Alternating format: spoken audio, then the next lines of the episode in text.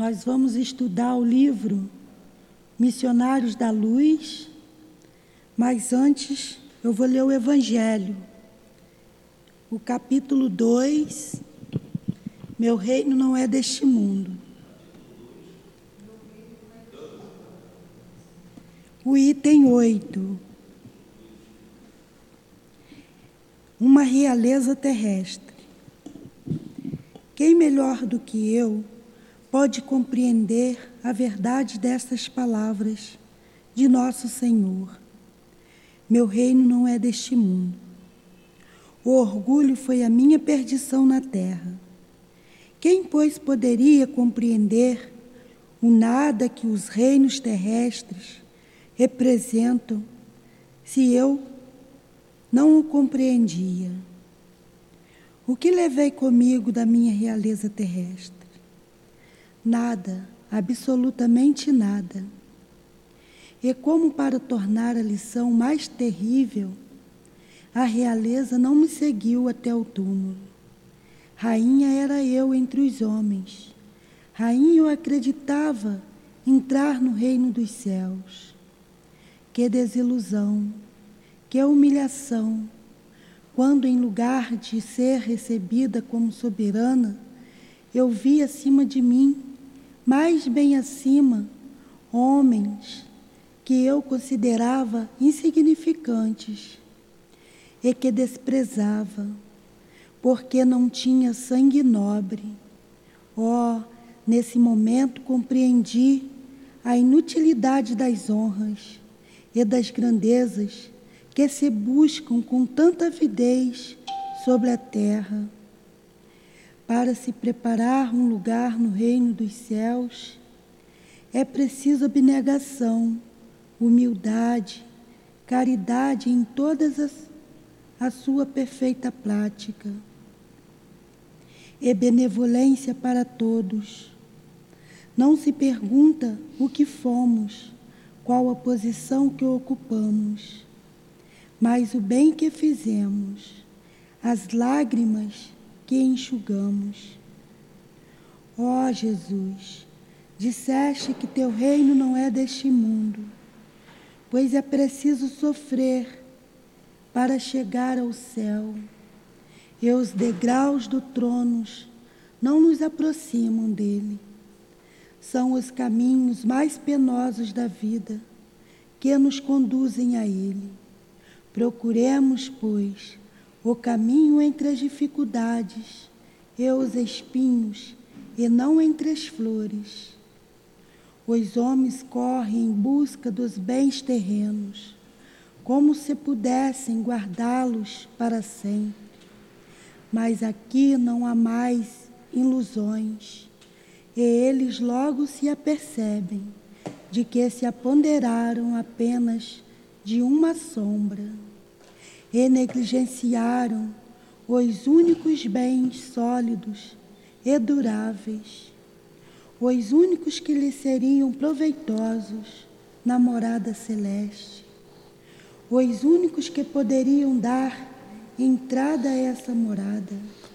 Tenham piedade daqueles que não, guarda, que não ganharam o reino dos céus e ajudem-nos com suas preces, porque a prece aproxima o homem do Altíssimo e os traços de união entre o céu e a terra. Não o esqueçam, uma rainha de França. Então, que essa rainha de França nos inspire, nos ajude a acalmar, a serenar, a ter paz, junto com o altivo, junto com os guias da nossa casa, as nossas irmãs, o André Luiz, que escreveu a obra que iremos estudar, a quem pedimos a inspiração. E, acima de tudo, a Jesus, o nosso mestre, o nosso guia, o nosso modelo, e a Deus, nosso Pai, para que tudo transcorra de maneira tranquila, serena, e que consigamos entender, compreender os estudos desta tarde. Que assim seja. Assim seja.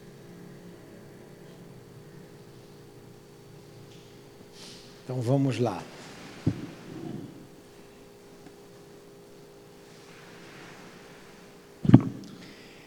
É, boa tarde. Boa tarde, os nossos ouvintes. Então, estamos estudando o livro Missionários da Luz e paramos no capítulo em que é, um espírito foi pedir ajuda a Alexandre para a reencarnação de Segismundo, lembra? Então deu o nome de Segismundo e, e esse espírito que foi pedir auxílio, que estava tendo dificuldade para a harmonia entre eles, porque Adelino, que seria o pai de Segismundo, não estava aceitando a reencarnação desse espírito como filho. E nós concluímos que o Alexandre eh, estava na Terra quando eles vivenciaram aquele drama, em que Segismundo assassinou Raquel, melhor, Segismundo assassinou Adelino, que era o próprio pai dele na época, Adelino, para ficar com Raquel, um triângulo amoroso. Acabou que ele não ficou com Raquel, Raquel caiu na prostituição, enfim, a vida de, dos três de ambos foi um desastre. Desencarnados, conseguiram aproximar os três, conseguiram se aproximar, e para resolver a questão, os dois voltariam novamente, Raquel e Sigismundo. A história de Raquel e de Adelino é muito interessante, a gente vai conhecer agora, a gente começou a conhecer, né? Semana passada. E o Segismundo está com dificuldade de se aproximar da mãe, porque o pai, aquele que seria o pai, não, não aceita. Tudo bem até aí? Estamos situados? Vamos continuar então onde nós paramos. É, é o capítulo 12. 12, né? É o capítulo 12, que tem como título Preparação de Experiências. Então, nós paramos ali em cima, na página, no meu livro é 204. E a lei de hereditariedade fisiológica? Perguntei. Lembra? Então pode ler, Dilane. A gente até leu esse pedacinho, mas nós voltamos para a gente entender isso. E a lei de hereditariedade fisiológica? Perguntei. Como é que, é, como é que funciona isso, né? Voltando ali, né? o espírito reencarnante. Vamos lá. Funciona com. Voz de um homem e bote esse negócio aí perto. Está bem alto, tá, Sonilton? Não tem ninguém reclamando no Facebook. Bora. Funciona com inalienável domínio sobre todos os seres em evolução, mas sofre naturalmente as influências de todos aqueles que alcançam qualidades superiores ao ambiente geral Além do mais, quando o interessado em experiência nova, experiências novas no plano da crosta é merecedor de serviços intercessórios.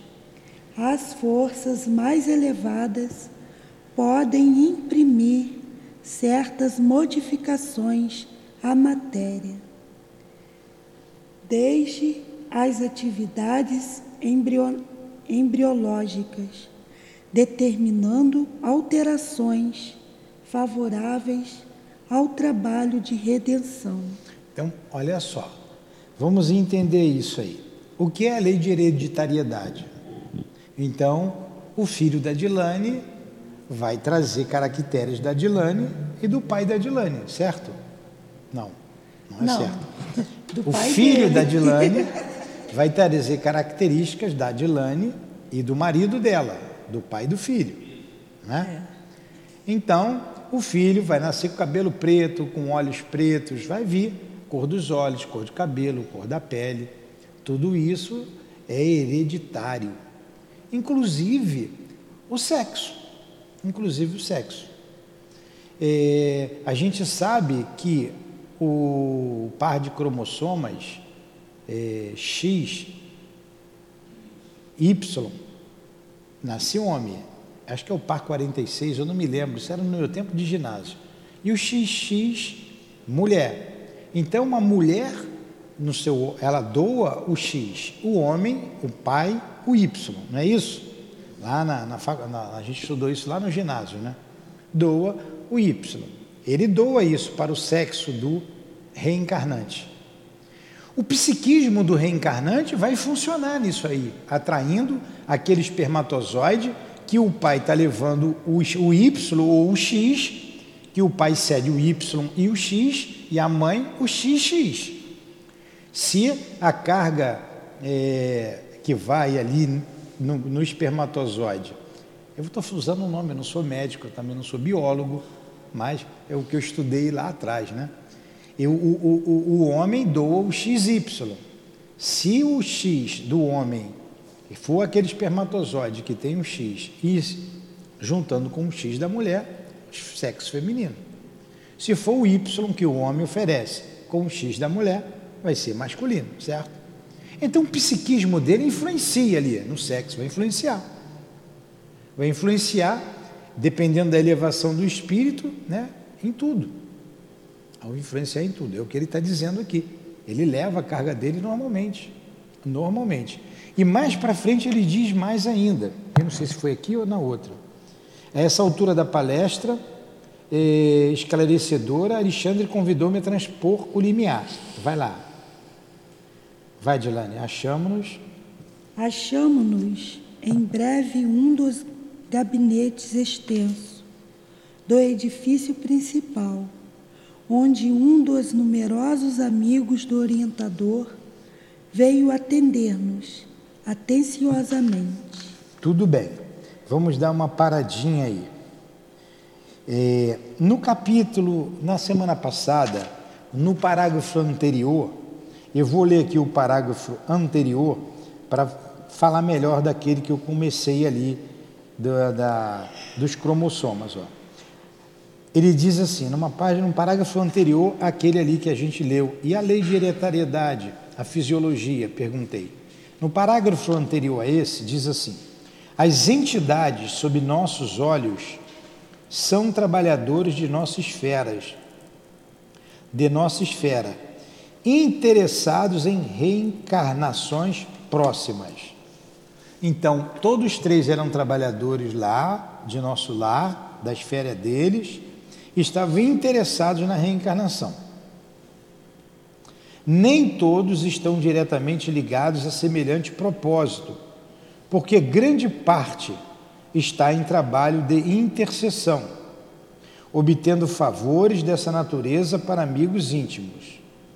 Os rolos brancos que conduzem são pequenos mapas de forma orgânica, orgânicas, elaborados por orientadores de nosso plano, especializados em conhecimentos biológicos na existência terrena, da existência terrena, conforme o grau de adiantamento do futuro reencarnante e de acordo com o serviço que lhe é designado no corpo carnal.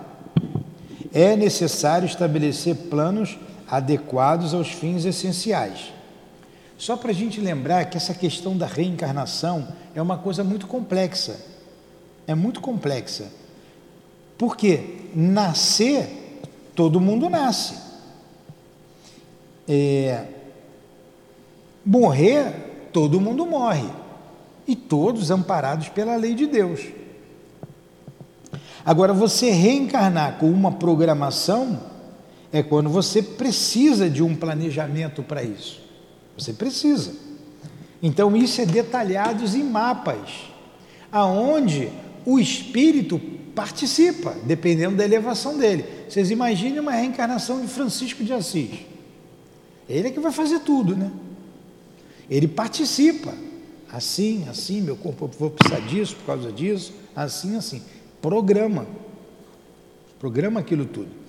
E aí o André Luiz perguntou, em cima disso, como é que fica a hereditariedade? Oh, vai funcionar normalmente.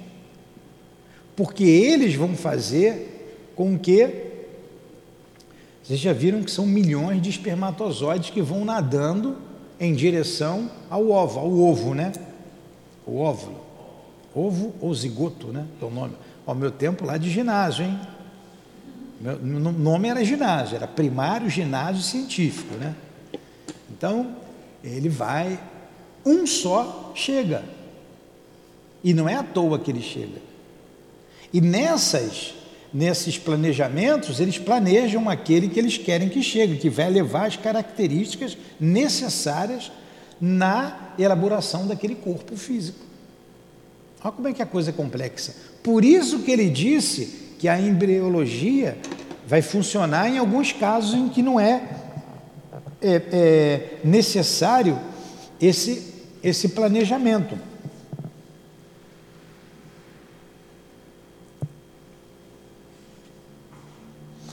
Deixa eu ver onde ele falou isso aqui na aula passada.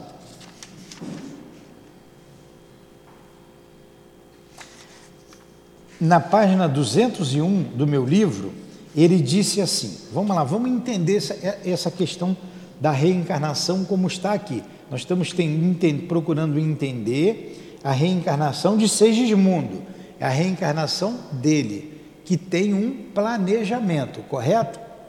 Na aula passada, nós lemos isso aqui, estou voltando mais um pouco. Ó. Daí as lutas sucessivas e continuadas reencarnações da alma exclamei vivamente impressionado. Aí ele diz assim: Sim, continuou o meu amável interlocutor, que era o Alexandre. Temos necessidade da luta que corrige. Temos necessidade da luta que corrige, renova, restaura, aperfeiçoa. Quer dizer, corrige, renova, restaura e aperfeiçoa a alma. A alma. A reencarnação é o meio à educação divina. A reencarnação é o meio, a educação divina é o fim. A reencarnação é o meio. Qual é o fim objetivado com essa reencarnação? A educação divina, a nossa transformação, a nossa elevação, certo? Aí ele continua. Por isso mesmo, a par de milhões de semelhantes nossos que evolve, o que é evolver? Evolve, cresce, né? Evolver, crescer, né? Vai, vai crescendo. Exist, existem milhões de que re, se reeducam em determinados setores do sentimento enquanto se já possuem certos valores da vida, fitam-lhe outros não menos importantes. Identificando minha dificuldade para empreender-lhe o ensinamento de maneira integral, meu orientador voltou a dizer: Vamos lá.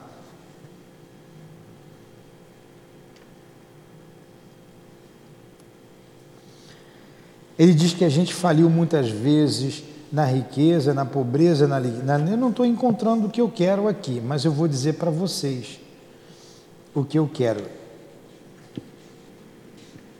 Achei, achei, achei. Vocês desculpem eu voltar um pouquinho, mas para vocês, para a gente entender, eu também compreender junto com vocês tudo que vai se passar aqui. Então ele diz aqui, ó, grande percentagem, esse pedaço que eu queria, grande percentagem de reencarnações na crosta. Não precisa ler, não, que eu vou ler devagarzinho, é pequeno, para vocês prestarem atenção e fixarem o conceito que a gente quer passar. Grande percentagem de reencarnações na crosta se processa em moldes padronizado para todos. No campo de manifestações puramente evolutivas, mas outra porcentagem não obedece ao mesmo programa, elevando-se a alma em cultura e conhecimento e, consequentemente, em responsabilidade, o processo reencarnacionista individual é mais complexo, fugindo à expressão geral, como é lógico. Em vista disso, as colônias espirituais mais elevadas mantêm serviços especiais para a reencarnação de trabalhadores missionários. O conceito é esse. Para grande percentagem, uma grande percentagem de pessoas, há um padrão. A embriologia funciona naturalmente. Aí eu vou usar um, um, uma, uma, uma expressão aqui que vai chocar. Como é que nascem os gatinhos? A embriologia. Gato com gata, nasce gatinho. Cachorra com cachorro, cachorrinho. Por força das coisas, por força da natureza. A embriologia funciona aí. Galinha com galo, nasce pintinho. Homem com mulher, nasce a criança. O espírito reencarna, tá? O espírito reencarna. E como é que esse espírito nasce? Na grande maioria, um padrão. É necessário, para vocês entenderem, é, a embriologia funciona também. O homem com uma mulher vai nascer uma criança. A embriologia funciona aí naturalmente. Agora, em outros casos, ele é trabalhoso e complexo, como ele falou aqui. Ó, ó o que ele disse aqui mas outra percentagem não obedece esse programa, esse mesmo programa. Quer dizer, esse processo padronizado. Essa outra porcentagem, é, elevando a alma em cultura, conhecimento e, consequentemente, responsabilidade, o processo reencarnacionista individual é mais complexo. Aí eu lembro que nós falamos aqui, Imagina que vai reencarnar lá na tribo do Chucarramães, lá no Xingu, vai nascer um curumi. Curumi é criança, hein? A gente chama de curumi. Vai nascer um curumizinho lá, vai nascer um curumi. Precisa uma elaboração no mundo espiritual para reencarnar um, um, um espírito que vai conviver lá naquela tribo, que vai só caçar, pescar, dormir, reproduzir. Precisa de grandes elaborações? Não. É um, há um padrão. Há um padrão. Vai reencarnar o Chico. Opa! Esse espírito já tem uma bagagem diferente. Então a gente precisa ter cuidados, preparar o corpo dele para o fim em que ele é destinado. Então, a reencarnação é o meio, o progresso é o fim. Todos nós estamos com fim de progresso. O Segismundo é um desses casos que eles vão trabalhar, porque ele já é um trabalhador, ele já vem com uma finalidade, então é uma coisa mais complexa. E a hereditariedade vai funcionar normalmente, porque eles vão separar ali, vocês vão ver, o que o espermatozoide que vai atender às necessidades daquele espírito que vai reencarnar. E a mente do espírito sempre funciona em tudo isso. Com isso se explica muita coisas, muitas coisas. É que eu não vou entrar aqui num detalhe aqui, até a questão da sexualidade. Muita coisa. Você imagina um, um reencarnante em que ele, o psiquismo dele está tão é, é, desestruturado com relação ao sexo então, eu penso somente num, na, na, na, na minha, nas minhas parceiras e de maneira deseducada, é, descontrolada, desequilibrada, eu tanto penso naquilo, na, na, nessa situação, que na hora de reencarnar eu acabo atraindo um espermatozoide que leva o X do meu pai. Leva o X. Aí eu sou um psiquismo masculino e reencarno no. Vou ter um corpo feminino.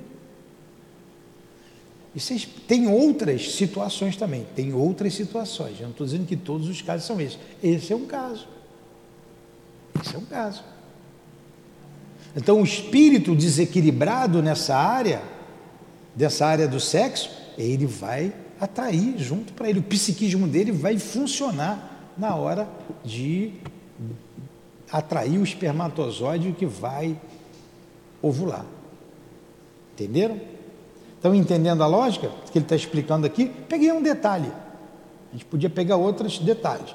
Não vou falar aqui de homossexualidade, nada disso, que não é aula, mas é uma uma explicação, uma das, tem outras, né? merecia falar mais numa aula específica disso, mas é uma, uma situação, como ele está dizendo aqui. O reencarnante, ele influencia, e muito. Então vamos lá. Aí a Dilane leu, ele perguntou da hereditariedade, ele vai falar que vai funcionar normalmente, ó, como inalienável domínio sobre todos os seres em evolução. Aí diz aqui, mas mas sofre naturalmente, olha aí, mas, porém, todavia, no entanto, entretanto. Como é que é isso aí, você que vai fazer vestibular? É o que isso aí? Adversativa, como é que é? Hã? É adversativa, mas tem um nome antes. Mas sofre naturalmente a influência de todos aqueles que alcançam qualidades superiores ao ambiente geral. Sofre influência. Tem a hereditariedade, sim, normalmente, mas sofre influência daquele que supera aquele ambiente ali. Além do mais, quando interessado em experiências novas no plano da crosta é merecedor de serviços, olha aí, quando interessado em reencarnar ele é merecedor dos serviços intercessórios, as forças mais elevadas podem imprimir certas modificações na matéria. Olha aí, a explicação é. Entenderam? Então, quando há interesse dessa reencarnação de forças intercessórias, essas forças superiores podem interferir na matéria. Pode interferir não obedece o padrão. Ele vai escolher ali um, um cromossoma que vai atender o que ele quer. Entendeu? Aí desse jeito aí eu posso nascer homem. Não, não. Eu não, eu, eu não vou confundir, não. Você vai nascer porque você tem que nascer. Você nasceu mulher porque você tinha que nascer mulher. Ah. Aí o teu pai ofereceu naquele par de cromossomas que vai formar o sexo o X. Porque no espermatozoide vai o X e o Y. Na hora de evoluar, é, a mulher tem o X e o X. Se o cromossoma do pai levar o X, o X dele com o X da mãe, do óvulo, que a mãe gerou, vai dar mulher. Se no, se no espermatozoide, naquele par de cromossoma, for o Y, vai nascer homem. Tá? Isso é fatal. Não vou entrar em outros detalhes. Você é homem e é macho. Você é mulher e é fêmea. Igual a natureza animal. Não podemos fugir disso. Não podemos. Você nasceu no Brasil, você é brasileiro, brasileira. Nacionalidade brasileira, né? Todos somos brasileiros. Isso é fatal. O lugar que a gente nasce. O sexo, e tem outras programações. Você faz antes de reencarnar, por exemplo, a pobreza, a riqueza. Isso é posição social. A posição também é prevista antes. Então você vai nascer em tal país, vai ter tal posição social, quando tem um objetivo na programação.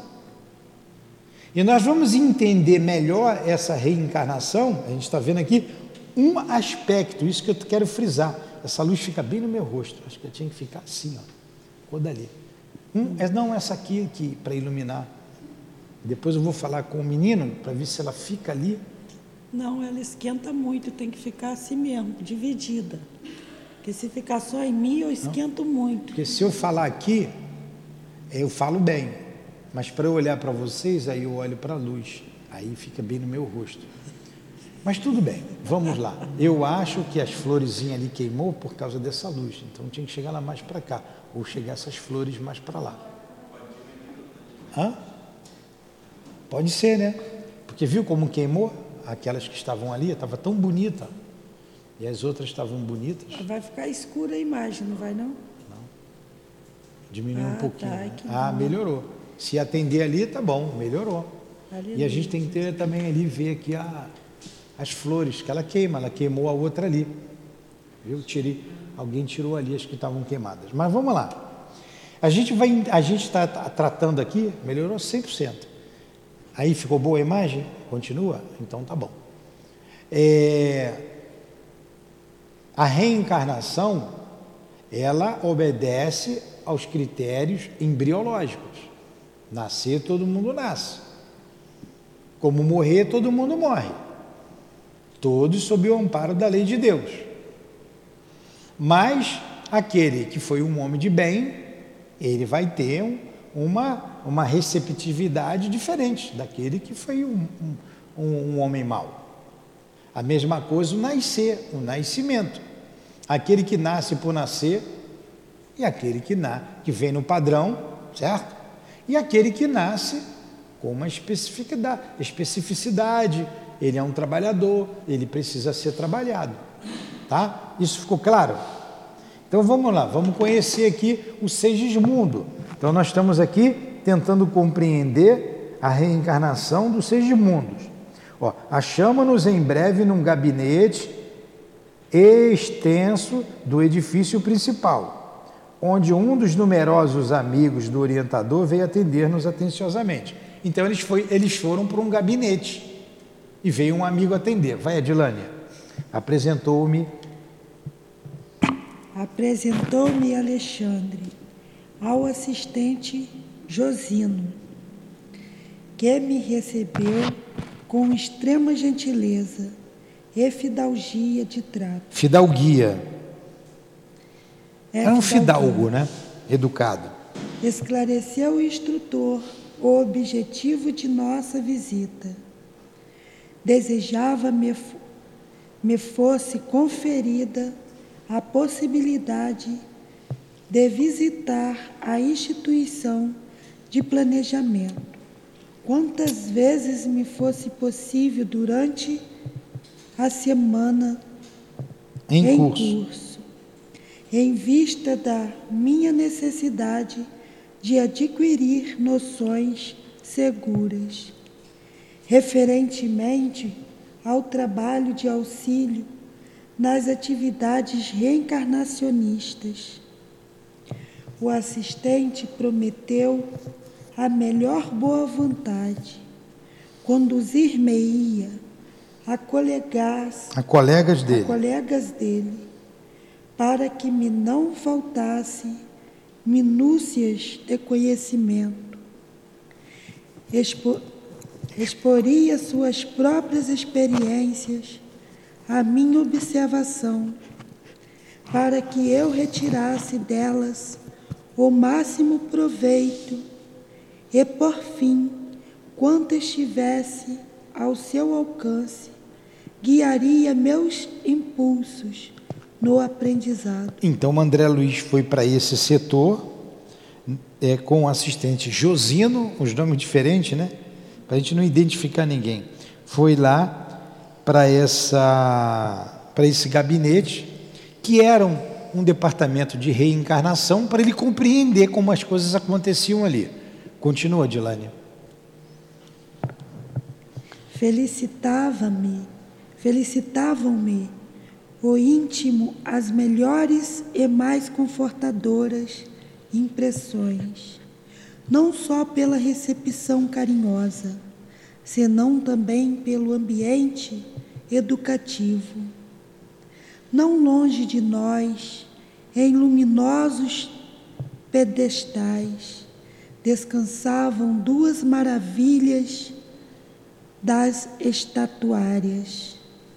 A figuração delicada de um corpo masculino e outro modelo feminino, singularmente belos pela perfeição anatômica, não somente da forma em si, mas também de todos os órgãos e, as mais diversas glândulas por meio de. Através de disposições elétricas. No meu está por meio. Por meio de disposições elétricas, ambas as figurações palpitavam de vida e calor, exibindo inflúvios lumino luminosos, quais os homens e mulheres mais envolvidos na esfera carnal. Então, um modelo preparado por eles, né? Só que não tinha alma. Com a eletricidade eles se movimentavam, tinha temperatura, tinha tudo. Com uma anatomia perfeita, os órgãos perfeitos, devia ser é, transparente, né, para ver os órgãos, ver as, as veias, as artérias, tudo. Vamos lá. Identificando minha admiração. Alexandre sorriu e disse ao assistente Josino, com o propósito de fazer-se ouvido por mim. Talvez, André, não conheça bastante o nosso respeito e gratidão ao aparelho físico terrestre. Vamos lá. Talvez André não conheça bastante o nosso respeito e gratidão ao aparelho físico terrestre. E ele falou para o André Luiz ouvir. Porque o André Luiz, ele tinha desrespeitado o corpo físico. Ele foi chamado de suicida. Então vocês vejam a gravidade que é uma pessoa se suicidar. Ela não se dá conta de tudo isso que acontece. Ela não se dá conta da riqueza que é um corpo físico, a riqueza.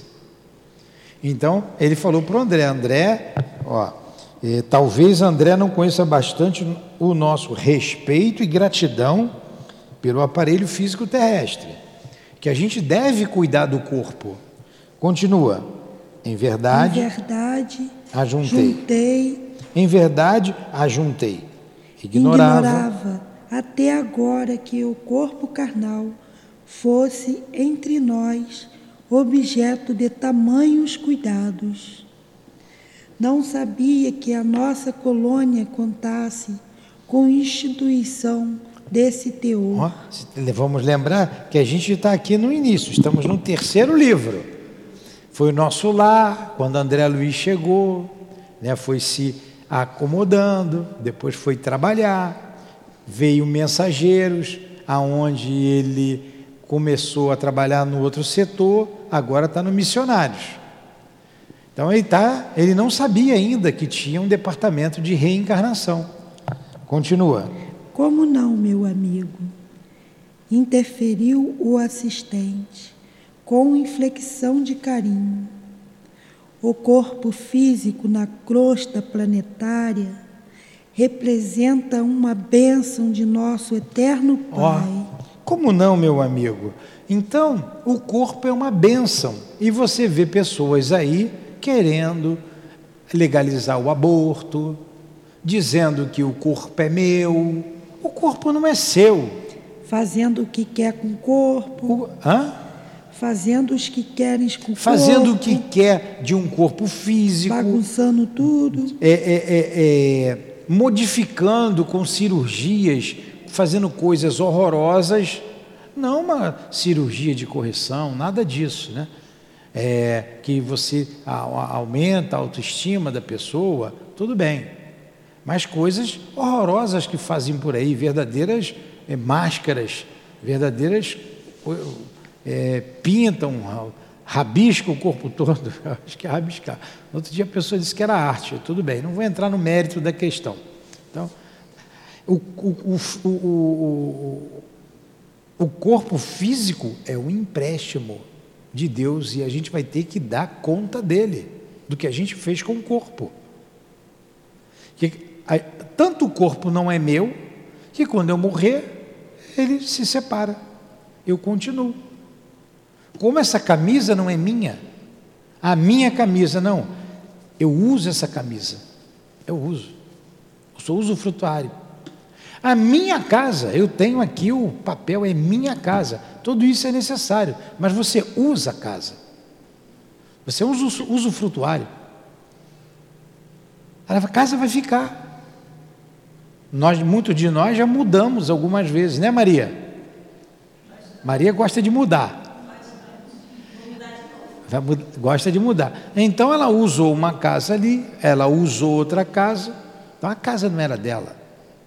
Ah, mas essa eu comprei e eu tenho escritura. Tudo bem, você vai morrer e outros vão usar. Não é mesmo? Nós somos usufrutuários. Claro, a gente vai cuidar, a gente vai botar ela do nosso jeito, porque ali é o nosso ninho, é o nosso abrigo, tem tudo isso. Mas eu tenho, eu preciso ter noção de que um dia eu vou deixar aquela casa, o outro vai morar, o outro vai usar. Né? Então vamos lá. E o corpo físico é a mesma coisa. O outro não vai usar aquele corpo, porque ele vai estragar, mas ele vai se deteriorar, mas a água, os gases vão ser usados por outros seres vivos. Não é? Ele vai se decompor. A lei de Lavoisier. Na natureza, nada se cria, né? tudo se transforma. Tudo se transforma.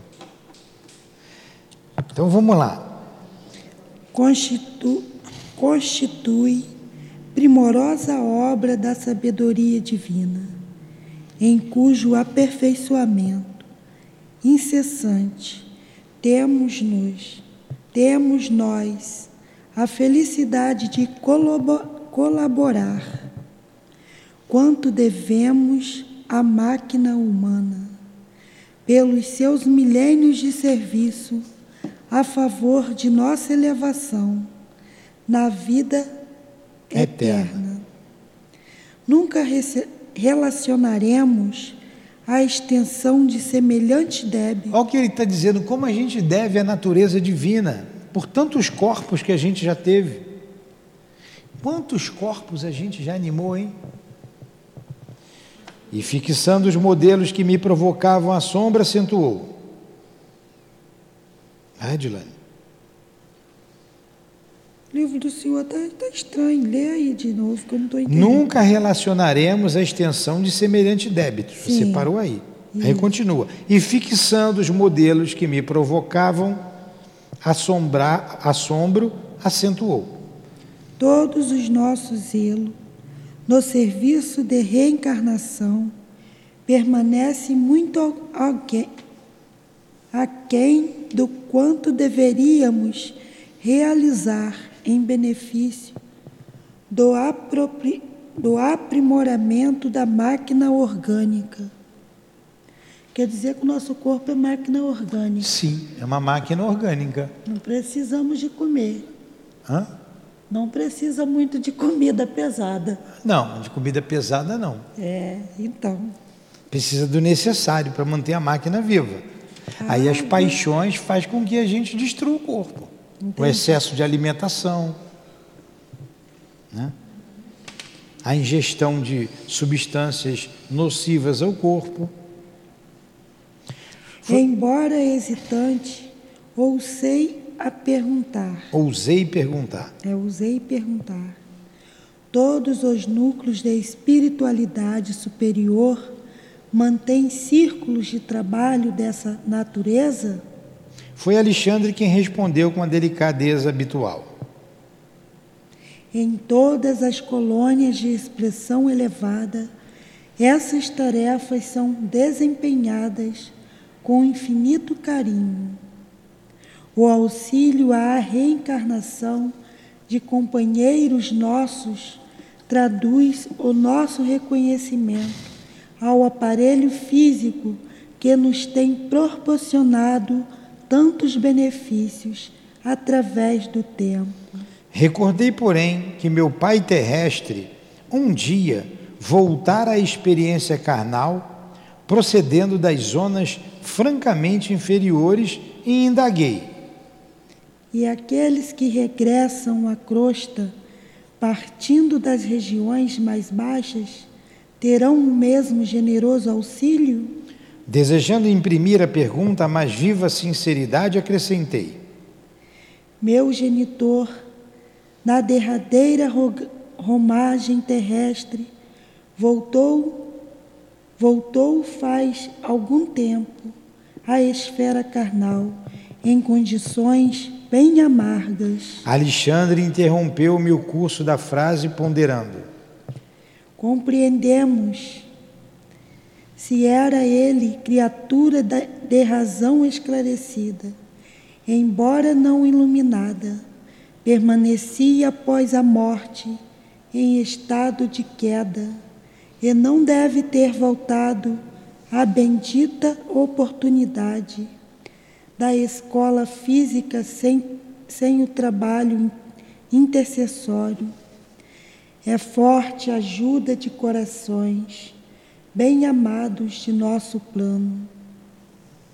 Olha só, olha que coisa que interessante. Vamos só nos lembrar lá de nosso lar. É, lembra quando a mãe de André Luiz o visitou e ela disse, e ele perguntou pelo pai dele, e ela disse que o pai dele estava numa região umbralina, envolta com duas entidades femininas, que ele tinha se envolvido lá na terra, desencarnou e continuou com elas. E ela, a mãe dele, disse para ele, né, as perguntas que ele foi fazendo, ela foi respondendo que é, ele tentou, ela tentava é, se chegar a ele, inspirando para trazer daquela região para onde ela estava, ali para nosso lar, onde estava o André Luiz, mas não conseguia, estava muito perto, mas ele fugia. E de tanto ela insistir, né, já estava já estava meio cansado, o que foi que ela fez? Ela iria reencarnar, né, Dilane? Está lembrado? Reencarnar e receber os três como filhos: o marido, aquele que foi marido, e as duas entidades, as duas seriam filhos. Eu acho que os três seriam filhos, né? Uhum. Não eram os três? Ou, ou, o marido ia ser marido de novo e as duas receberia como filho? Não, era as duas mulheres iam ser filho do marido do pai. Ela ia voltar com o marido, casada. Isso. Com as duas entidades. O marido seria filho dela com as duas entidades. Com as duas entidades. Será que eles estão reencarnados ainda? Não, eles iam casar. Pode ler o nosso lar. Não, exatamente isso. Lá em nosso lar, ela iria casar com casar ele com e teria as duas entidades duas como filha. filha é, tudo bem, a gente vê o desprendimento desse espírito. E o André Luiz fica admirado. Você vai fazer isso? Vou. Já está tudo preparado. Estava esperando você aqui, você se recuperar. E eu vou voltar à terra e vou me casar com seu pai de novo, vou receber as duas como filha é. do meu coração. Olha o amor o que faz. O amor da moça. O amor senhora. dela. Isso foi em 1941 que escreveu, né? 46 o livro. Deixa eu ver aqui a, a data que o Emmanuel assinou aqui, ó. A gente que é curioso, né? Nosso lá é 1940 ó, e pouco. Antes de tempos novos. O prefácio de Emmanuel. Leopoldo, Pedro Leopoldo, lá em Minas Gerais, 13 de maio, o dia da libertação dos escravos, de 1945. Então, na, na, na, década de 40, de 1940, ela deve ter voltado. É que ela estava se preparando para voltar. Nosso lá foi escrito em 41, né? E, e ele está se referindo aqui, meu pai estava em zona umbralina. E o que, que o, o mentor está dizendo? Olha o que, que o mentor disse para ele. Apesar dele estar tá em zona umbralina, olha o que ele disse. Ó. Compreendemos. Se era ele criatura de razão esclarecida, ó, de razão esclarecida, embora não iluminada, não iluminada, permanecia após a morte em estado de queda e não deve ter voltado à bendita oportunidade da escola física sem o trabalho intercessório e forte ajuda de corações bem amados de nosso plano. Então ele teve a intercessão para reencarnar, até porque a mãe era a mulher dele era elevada. Até por isso, até por causa disso. Entenderam? Olha o complexo da reencarnação. Continua, Dilane, você parou. Nesse caso, terá recebido a cooperação de benfeitores, situados em posições mais altas, que lhe terão endossado as promessas do serviço regenerador. Se ele foi, porém, criatura em esforço puramente envolvido, evolutivo, circunstância essa essa na qual não teria regressado em condições amargurosas. Não entendi aí. Tá? Então vamos lá. Se ele foi, porém, criatura em esforço puramente evolutivo, ah. circunstância essa na qual não teria regressado em condições amargurosas, contou ele naturalmente com o abençoado concurso dos trabalhadores espirituais que velam na crosta pela execução dos trabalhos reencarnacionistas em processo natural. Então o que, que ele está dizendo? Se o pai dele foi criatura em esforço evolutivo, puramente evolutivo, se ele fosse evolutivo. ele recebeu todo o apoio para reencarnar. Ah, entendi. Se ele fosse. É, mas ele foi. Ele estava no esforço evolutivo. O pai do André? O pai do André. Não foi, não. Porque ele falou, ele tinha. Olha o que ele disse ali em cima. Olha o que ele disse lá em cima. São duas coisas diferentes. Essa tua dúvida é, é natural, é normal, não é nada demais, não. Se ele, foi... se ele era, quando começou o parágrafo, se ele era criatura de razão esclarecida, tem muita gente que é esclarecido, é de razão esclarecido, embora não iluminada, Quer dizer, ele tinha inteligência, ele tinha razão, ele estava num processo evolutivo, mas ele não tinha moralidade lá em cima, ele não era iluminado. Quantos assim na nossa, na nossa sociedade? Ah, entendi. Entendeu? Ele não tinha doutrina espírita com ele, era isso? Não necessariamente a doutrina espírita, porque senão a gente vai dizer que fora do espiritismo não é salvação. Ah, sim. Ele não tinha elevação moral, mas ele tinha é, ele se envolveu com as duas moças. É, e estava lá com elas. Foi Mas o que ele, ele quis. Tinha alguma coisa de boa aqui, o que, que Sim, é? sim, ele tinha inteligência, ele estava num processo evolutivo. Ah, entendi. E isso é de todos nós. Isso é de todos nós, é o processo que a gente se encontra, a gente cai, a gente erra. A mãe vamos, dele demorou vamos, a beça para pegar ele lá. Vamos pegar lá o, o, o, o, Vamos pegar um exemplo histórico aí. Você vê lá o, o que a gente lê na história aí, Napoleão Bonaparte. Ele veio, preparou a França, foi ganancioso, começou a fazer guerra pela Europa toda, até que ele perdeu a guerra lá contra a Inglaterra, foi preso e morreu. Né? Mas ele tinha uma missão. A missão dele era preparar a França para Kardec vir. Mas ele veio. Ele se envolveu lá com várias mulheres, com a prostituição, enfim. Aí desencarnou. Ele foi para os páramos celestes? Não. Não, porque o nome não significa nada. Não significa nada. Com certeza ele sofreu. Com certeza ele chorou. Com certeza ele foi para uma região, embora ele tivesse mérito. Sim. Ele tinha mérito. Mas e a moralidade dele? Você está entendendo, Adilane? Então, por causa disso, vamos deixar Napoleão para lá? Lá no inferno. Não, não, porque ele tinha méritos. Ele tinha mérito, ele tinha inteligência, ele tinha, é, como ele colocou ali em cima, razão esclarecida. Ele tinha uma razão esclarecida, ele era esclarecido, ele se desvirtuou. Ele errou. Ele nem chegou a ficar em nosso lar. É. Em, então, você vê, o que, que deve ter acontecido com ele? Voltar à terra, vamos reencarnar. Aí vai voltar poderoso de novo? Não. Vamos aprender. Vamos aprender, vamos trabalhar. Mas ele precisa ser trabalhado. Não pode largar ele para lá. É o mesmo o pai do André Luiz. Não pode largar ele para lá. Ele teve erros, mas ele tem tem seus méritos, está entendendo agora, Dilane? Entendi. Está entendendo? Aí, com certeza, o Napoleão, estou chutando aqui, estou elocubrando, tá? Estou elocubrando. Ele voltou, foi, voltou, deve estar tá por aí, né? Deve estar tá por, tá aí. por aí. tentando fazer o bem agora. É, deve estar por aí. Se ele despertou, se. Oi? É, se ele despertou pro, pro, Se ele para os valores do mundo espiritual, os valores morais, se ele fez isso, ele está caminhando, está na caminhada dele. Então você pega aí essas grandes figuras da, da, da história, você vê ali, por exemplo, no Evangelho que ela leu, ela colocou ali, uma rainha de França, não foi? Rainha eu era entre os homens, rainha pensei de rece- ser recebido no reino dos céus.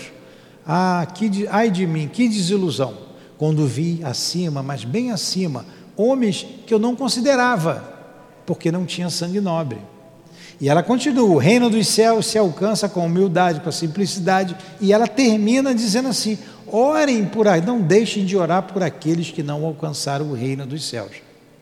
Ela foi uma rainha, mas ela não foi recebida como rainha. Teve que reencarnar, deve ter reencarnado de lá para cá, né? Deve ter reencarnado. Será que ela reencarnou de novo como rainha? Ela perdeu uma reencarnação como rainha. Mas ela merecia então deixá-la para lá? Não, por- porque ela tinha, ela, ela, ela, ela diz ali que o orgulho a perdeu, foi o orgulho. Ela se perdeu no orgulho. Vai deixá-la para lá por causa disso? Não, porque ela tinha razão esclarecida. Entendeu, Adilane? Entendi. Vamos pegar mais um. Vamos pegar mais um, para isso ficar bem claro. É... Públio Lentulus, senador romano. É o padre Manuel da Nóbrega. É o Emmanuel que a gente conhece aqui. Ele mesmo conta a história dele. Dona Ivone, que a gente tanto ama, aprendendo a amar Dona Ivone, né? através da sua obra. Nós não a conhecemos fisicamente, mas estamos aqui estudando. Dona Ivone não caiu, não se suicidou? Entendeu, Dilane? Entendi. Se suicidou. E olha o apoio que ela teve do Dr. Bezerra, do Charlie, na última encarnação como Ivone. Mas lá como Leila, ela vacilou. Eu li uma história que a princesa Lady Diana foi recebida pela Madre Teresa de Calcutá, tudo pela caridade que ela fez É. Sim, sim. Então, é, é, é, é, é isso que ele está dizendo aqui. Então, vamos prosseguir. Entendido? Vamos prosseguir. É, em, Ah, não, já. é, em face, acho que é aqui, né? Em face dos esclarecimentos. Em face dos esclarecimentos do instrutor, entendi as diferenças e tranquilizei o coração, porque ele se preocupou com o pai dele. Ele, ah, então tá, então meu pai foi assistido. Continua, Dilane, fosse por quê?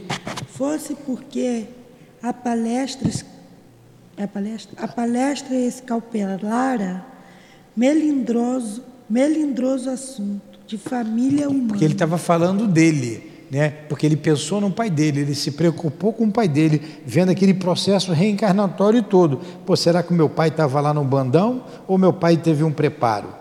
Aí o, o Alexandre falou, teve um preparo, essa aqui é a ideia. Aí ele está dizendo, fosse porque a palestra escalpelara melindroso assunto de família humana, quer dizer, desviou um pouco para o lado da família, o lado pessoal, fosse pelo propósito de me deixarem a sós com as minhas profundas reflexões naquele extenso gabinete de serviço, o orientador e o assistente entraram em silêncio, compelindo-me a rebuscar novos motivos de conversação para o meu aprendizado. Deixaram ele ali pensativo e entraram. Continua, Edilane. Passei então. Passei então a observar detidamente os modelos masculinos e femininos, não longe de meus olhos. Muito gentil, Josino passou, Pousou a destra pousou a destra de, de leve nos meus ombros e, falou-me. Fez assim, ó. Não, ele fez de leve, Sonilton, não foi. Vamos lá. Passei, então, cadê? Aproximei falou-me. Aproximei das crianças, das criações educativas. Você lucrará muito, muito observando de perto. Não, convinte, não contive um gesto de agradecimento e afastei-me dos dois respeitáveis amigos, acercando-me das figurações ali expostas. Detive-me na contemplação do, do molde masculino, que apresentava absoluta harmonia de linhas, qual arte helênica de sabor antigo. O modelo estruturado em substância luminosa constituía, ao meu parecer, a mais primorosa obra anatômica até então sob minha minha analisar minha análise. minha análise. Semelhava-se semelhava-se àquela figura humana imóvel da qualquer coisa divina achei uma coisa divina né linda bonito aquele modelo que estava lá. Fixei-lhe as minuciosidades com espanto. Continua. Nunca vira. Nunca vira semelhante perfeição de, de, minu, de minudências fisiológicas. Toda a musculatura estava ali, formada em fibras radiosas, desde o frontal ao ligamento anular dos do Tarso. Tarsos. Viam-se fios de luz simbolizando as regiões diversas da musculatura em geral. geral. Então ele está dizendo aqui a minuciosidade, né, os detalhes do frontal da cabeça até os ligamentos do tarso, metatarso é lá no, no pé, né? Os ligamentos do tendão, os detalhes. A gente imagina essas figuras que a gente vê, né, desenhada tem a musculatura com as fibras, né? Nós todos nós já vimos em livros. A gente imagina então aquilo ali, só que numa numa situação tridimensional, né? Com largura, com profundidade e toda iluminada por dentro, e você vendo todos os órgãos, o tamanho dos órgãos, os, os ligamentos, tudo, tudo que completo. Legal, né? Que legal, né? né? No molde, e ele ficou muito admirado da perfeição né, do corpo humano. Ele, meu Deus, como a gente tem que valorizar o corpo humano.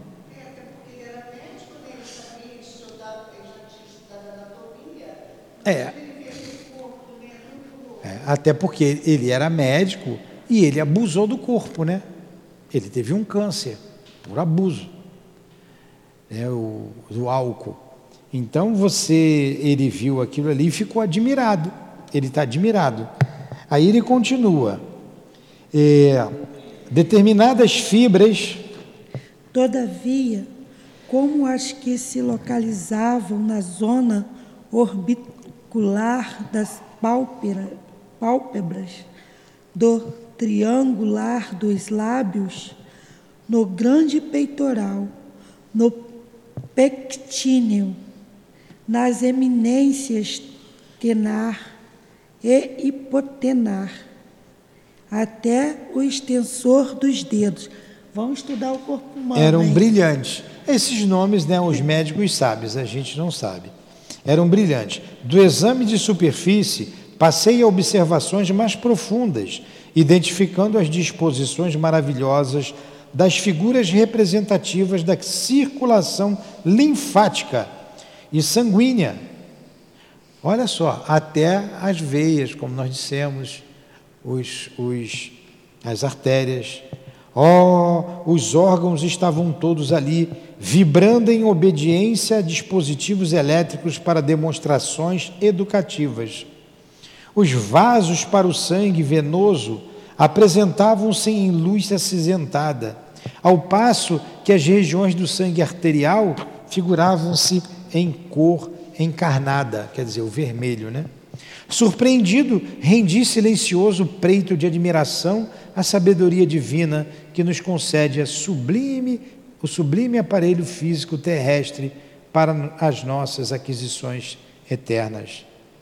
Impressionava-me a composição perfeita dos vasos distribuídos em torno do tronco celíaco, a maneira de pequenos rios de luz, destacando-se em expressão a luminosidade das cavas superior e inferior, das jugulares externa e interna, das artérias e veias auxiliares da veia porta, das artérias esplênica e mesentérica superior, da aorta descendente, dos vasos ilíacos e dos gânglios da virilha.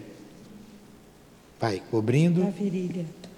Cobrindo as maravilhas orgânicas, estava o sistema nervoso, semelhando-se à capa radiante estruturada em fios tenucíssimos de luz féricas.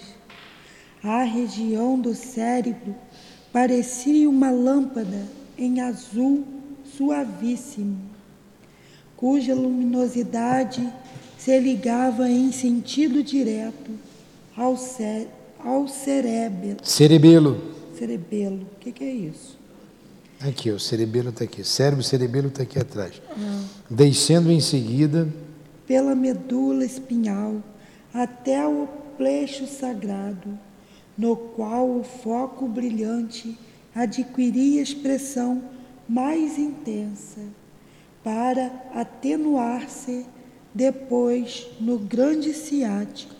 Transferi minhas observações para a forma feminina, igualmente radiosa, concentrando meu potencial analítico sobre o sistema endocrínico disposto à maneira de constelação entre as peças orgânicas, desde a epífise, situada entre os hemisférios cerebrais, até os núcleos procriadores. As glândulas pareciam formar belo sistema luminoso, semelhantes a pequenos astros de vida congregados em sentido vertical, qual antena rútila atraindo a luz procedente de mais alto.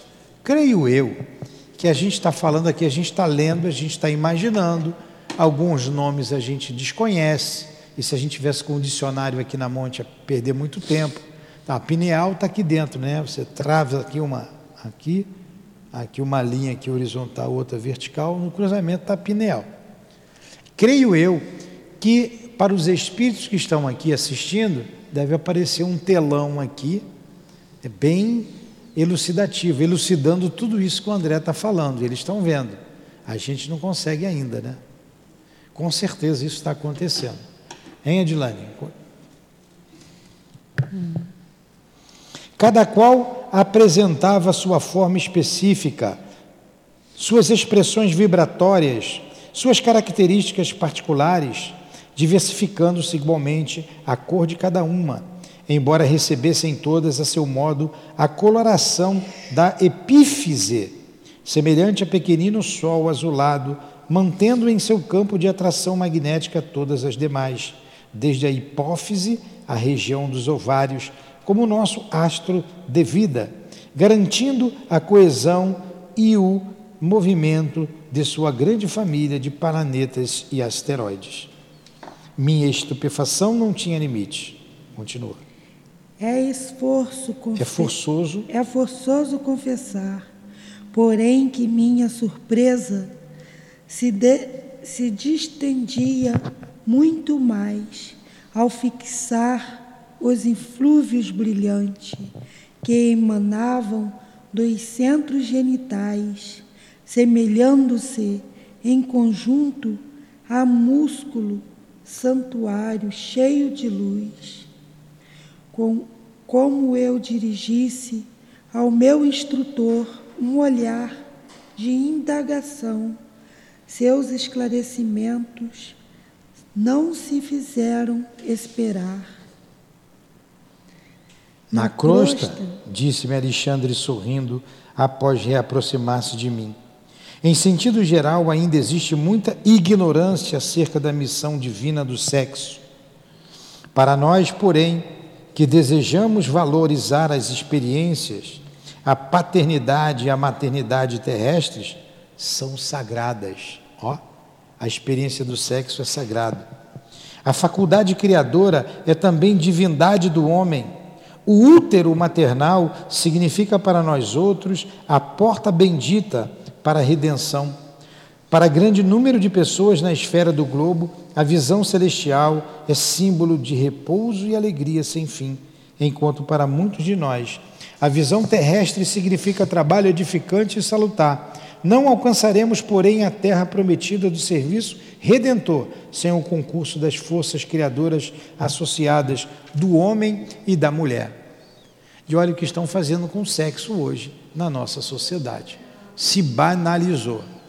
Se tem relação sexual como se é, bebesse água toda hora, todo momento, de qualquer maneira, a busca do prazer enlouquecedor e as pessoas ficando cada vez mais desequilibrada, desnorteada, porque isso não traz equilíbrio a ninguém. Então a função do sexo é a reprodução. Reprodução. Essa é, é a perpetuação da espécie. E a coisa está esquisita aí. Sexo é masculino e feminino.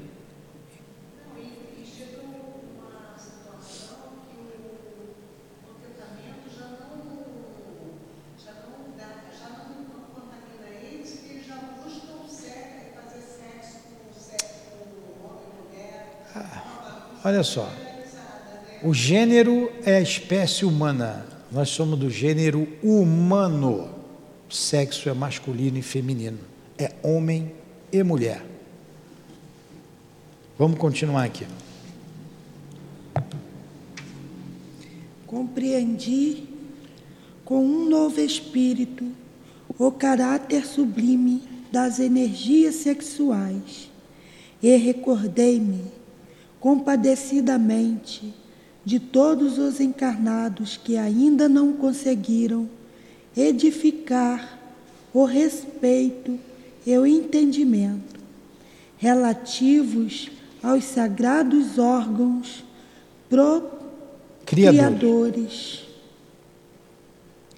Meu orientador, entretanto, como antena receptora de todas as minhas emissões mentais, advertiu-me, bondoso. Relegue ao esquecimento qualquer expressão das reminiscências menos construtivas. Os que ultrajam o sexo, escrevendo, agindo ou falando, já são grandes infelizes por si mesmo. Viu, Erineia? Vou ler de novo. Relegue ao esquecimento quer dizer, qualquer expressão das reminiscências menos construtiva. Reminiscências são lembranças da terra. Os que ultrajam o sexo, escrevendo, agindo eu ou falando. Eu não entendi também, né? Foi para Liné que o senhor tem que falar. Eu também preciso entender. O que os trajes do sexo, o quê? Então vamos lá. O que, que o instrutor falou para o André Luiz? Ah. Relegue ao esquecimento, quer dizer, esqueça, relegar, relegar é, esquecer, deixar para trás, do esquecimento, qualquer expressão das reminiscências menos construtiva. Quer dizer, lembrar do que o homem faz com o sexo aqui na Terra. Não, não lembra das coisas menos construtivas que se faz. E vocês sabem o que é menos construtivo. Ah, sim, é porque ele, ele falou antes aqui, né? É. Esqueça isso. Os que ultrajam o século, o que é ultrajar? Ultrajar, denegrir, denegrir, denegrir. Sujar, conspurcar o sexo, escrevendo, aqueles que escrevem sobre sexo, sobre pessoas e que é, causam é, paixões vis nos homens. E, e você vê essas revistas aí com um monte de bobagem escrevendo, agindo. Quantos filmes pornôs são feitos com tanta nojeira? Ah, entendi. é isso aí. Ou falando, ou falando, falando a gente vê aí a politicagem falando uma porção de besteira, de bobagens, homens ilustres no poder da República falando cada coisa que dá vergonha, também vergonha de ouvir e saber que uma pessoa daquela está num, num cargo tão elevado na nossa sociedade. Então, escrevendo, agindo ou falando, já são grandes infelizes por si mesmo. Entendeu? Entendi. Grandes infelizes por si mesmo. Guardei a lição e abençoei a nova experiência que começava. Despediu-se Alexandre, deixando-me na grande instituição de planejamento, onde o assistente Josino, ocupado nos encargos do seu ministério, me confiou aos cuidados de Manassés, outro nome estranho, né? O irmão, em vez de botar Zé, Maria, né? João, Manassés, um irmão dos serviços informativos da casa que me acolheu prazerosamente, cercando-me de gentileza e carinho. Senti Intediatamente, imediatamente, que o meu aprendizado ali se iniciava, com imenso proveito. Manassés era um livro volante. Seus pare- pareceres e informes traduziam vali- valiosos ensinamentos. Conhecia tudo, né? livro ambulante, sabia tudo que estava Né? acontecendo ali. Legal, né? Aproximando-nos dos pavilhões de desenho, onde numerosos cooperadores traçavam planos para reencarnações incomuns, foi o meu novo companheiro, o Ramanassés, né? procurado por uma entidade simpática que lhe pedia informação. Manassés apresentou uma otimista. Tratava-se de um colega que, depois de 15 anos de trabalho nas atividades de auxílio, regressaria à esfera carnal para liquidação de determinadas contas. O recém-chegado parecia hesitante. Via-se-lhe o receio, a indecisão. Então chegou um espírito lá, pedindo orientação ao Ramassés, né? ele vai falar desse espírito, porque ele, depois de 15 anos de trabalho lá, ele vai voltar, vai reencarnar. Vai reencarnar. Que coisa legal, né? É. Ele vai reencarnar.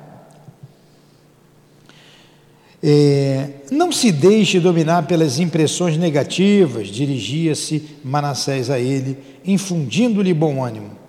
O problema do renascimento não é assim tão intrincado. Naturalmente exige coragem, boas disposições. Entretanto, exclamava o interlocutor algo triste. Temo contrair novos débitos ao invés de pagar os velhos compromissos. Esse é que é o grande problema nosso. A gente vem para cá cheio de disposição, prometendo mundos e fundos, aí como esqueceu tudo, se compromete mais ainda com a lei de Deus. Faz mais bobagens ainda. Aí a gente vê esses exemplos aí que venceram depois, como a Dona Ivone, é, como outros aí que a gente citou, que eu não me lembro mais, que venceram é, depois de grandes quedas, de compromissos seríssimos com a lei de Deus. Então, é, a gente está aqui no esquecimento e estamos sendo lembrados através do estudo. A gente não vai lembrar, pô, eu fui fulano de tal, eu estava lá. Não, isso é muito, isso é muito raro, isso é raríssimo. A gente é compromissado com a lei de Deus, basta. Estamos tendo acesso ao conhecimento.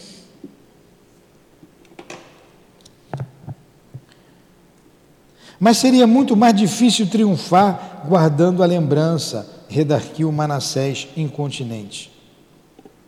Vai lá, olha o que ele disse: seria muito mais difícil triunfar guardando lembrança. Prosseguindo sua residente, acrescentou: vai, se tivéssemos.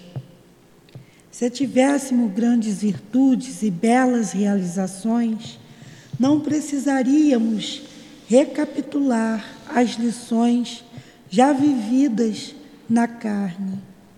E se apenas possui, possuímos chagas de desvios para rememorar, abençoemos o ouvido, ouvido Quer dizer, o esquecimento, ouvido o e o esquecimento. Nos concede em caráter temporário. Então, olha só, ele disse lá o Ramanassés, né? Se você lembrasse, se a gente lembrasse de tudo, ia ser muito mais difícil a nossa vitória aqui. Muito mais difícil. Porque aquilo, tem coisas nessa vida, a nossa inferioridade é tanta diferente. Jesus sabia quem ele era. Né? É, eu não sei, você não sabe. Porque é, a gente, a nossa inferioridade, muita coisa dessa vida que a gente, besteira que a gente fez, que a gente quer esquecer, não é? Tem coisa, pô, não quero nem lembrar daquilo, meu Deus, eu fiz. A gente não quer. Então, a nossa inferioridade mostra que o nosso passado não foi tão glorioso assim, senão não estaríamos aqui. E você lembrar das, dos momentos difíceis que você passou, que você vivenciou, que você fez outros passarem, não te traria paz. Por muito menos, a gente fica sem paz quando a gente se aborrece com alguma coisa, quando a gente toma uma decisão errada, a gente se aflige. Imagine você lembrar que fez um bocado de bobagem lá para trás. Então é muito mais difícil, é muito pior. Aqui a gente está zerado e a gente está lutando com a gente mesmo. E a grande oportunidade que a gente tem de reparar o mal, porque você só repara aqui no corpo físico. Você só repara aqui. Ah, eu fiz besteira aqui. Dá tempo, vamos reparar. Dá tempo, vamos reparar. Vamos trabalhar, vamos ajudar os nossos irmãos. Acho que a gente tem que parar por aqui, hein? Ele é grande mesmo, esse. Eu falei que é grande, ele não falou ainda. Ainda vai. no 13 é que ele vai falar da reencarnação. Ele está vendo lá. Vamos parar aqui, vou marcar aqui. Vamos. Conheço, letra, tá, tá, tá. Vou botar aqui, mas seria muito mais difícil triunfar guardando lembrança, redaguiu Manassés incontinente. Vamos começar daqui, tá? Aonde? Uma linha em cima aqui, ó. Mas seria muito mais difícil triunfar guardando lembranças. Se tivéssemos então, né? Mas seria. Foi bom? Vocês gostaram do estudo? Seria, porém, muito mais difícil é. é que o do senhor é diferente. Você tem que comprar um livro novo, tá? É assim que você fala para os outros? Porque senão não ter. Hoje é 29, o próximo é dia.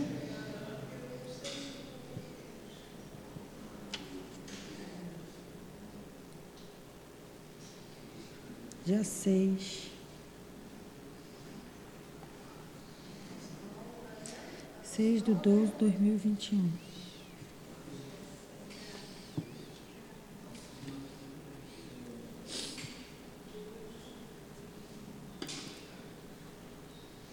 Vamos então fazer a nossa prece, quer fazer, Dilane? Não, pode fazer. Essa auxiliar que eu tenho aqui, vou te contar, me dá mais trabalho. Reza, Dilane. Não, senhor, eu que comecei, porque o senhor não pode rezar no final? Foi eu que fiz o começo.